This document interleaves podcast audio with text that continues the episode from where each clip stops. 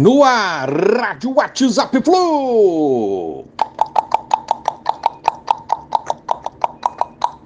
Bom dia, galeraça tricolor. Novo mês, 1 de novembro de 2022. Flusão garantido na Liberta 2023. 1 a 0 no Ceará ontem à noite. Próxima meta: garantir a participação na fase de grupos e subir posição na tabela, onde hoje ocupamos o G4 com 61 pontos. Lembrando que se o Flu conseguir ao menos o G3, terá o clube cumprido a sua meta orçamentária para o ano é, com a premiação referente a essa posição G3 no brasileiro. Pegaremos o São Paulo em casa, o Goiás também em casa e o Bragantino fora.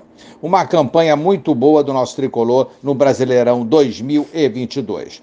O jogo de ontem, o Fluminense desperdiçou várias chances, diversas chances de marcar, principalmente no primeiro tempo, e conseguiu, enfim, aos 26 minutos, o gol que seria o da vitória, gol do Cano, mais um dele, o artilheiraço tricolor se tornou o maior artilheiro do Fluminense em uma única temporada neste século, né? igualando o Magnata, o Magno Alves, que marcou 39 gols em 2002. Além disso, o Cano virou o maior artilheiro estrangeiro do Flu em uma temporada, alcançando o seu compatriota, o saudoso Doval, outro artilheiraço nosso na temporada de 1976. Ainda o Cano se transformou no maior artilheiro estrangeiro em uma única edição do Brasileiro, igualando Aristizábal, que fez 21 gols em 2003 pelo Cruzeiro. Parabéns ao Cano, excelente marcas, não se cansa de batê-las, né? Incansável mesmo esse nosso artilheiro.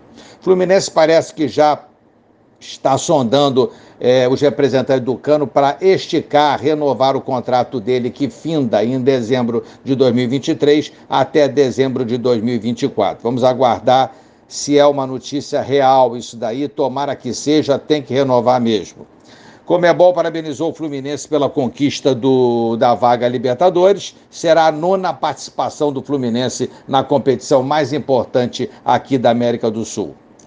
É... Sobre a partida de ontem, mais um detalhe aí, mais uma batalha vencida nessa guerra que é o brasileiro. Destaco aí a zaga com o Nino e Manuel muito firmes. Martinelli fez uma boa partida também. O Arias está jogando muito, ensaboado, passa como quer pelos adversários.